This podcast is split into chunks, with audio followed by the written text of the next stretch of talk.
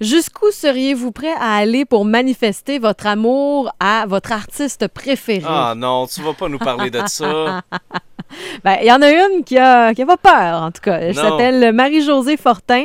Elle vient de Trois-Rivières et elle tripe sur Marc Dupré, mais solide. Mais oui, mais il y a tout ce gars-là. Il chante, il fait des imitations, il a un beau look. Il est Il passe à la gentil. TV. Oui, il est chum avec, euh, ben, avec Céline. Ouais, c'est ça.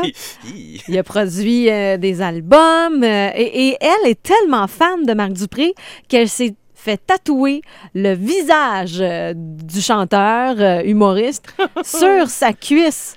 Bon. Et bon, euh, oui, le tatouage, j'ai quand même réussi. On s'entend, ça ressemble vraiment à Marc Dupré. C'est un portrait euh, parfait. Ah oui, c'est un beau tatou, Mais pareil. ça prend tout, le- ou presque tout le haut de la cuisse.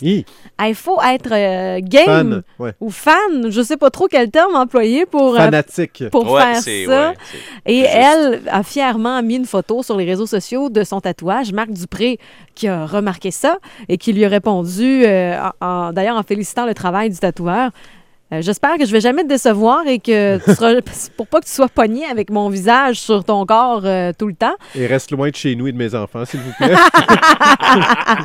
D'ailleurs, Marc Dupré euh, s'en vient dans la région ce printemps. hein. Il sera de passage avec son spectacle Là dans ma tête le 5 mai à la salle de Jardin Tellus. Il va amener des photos avec lui pour les tatoueurs de la région, d'ailleurs.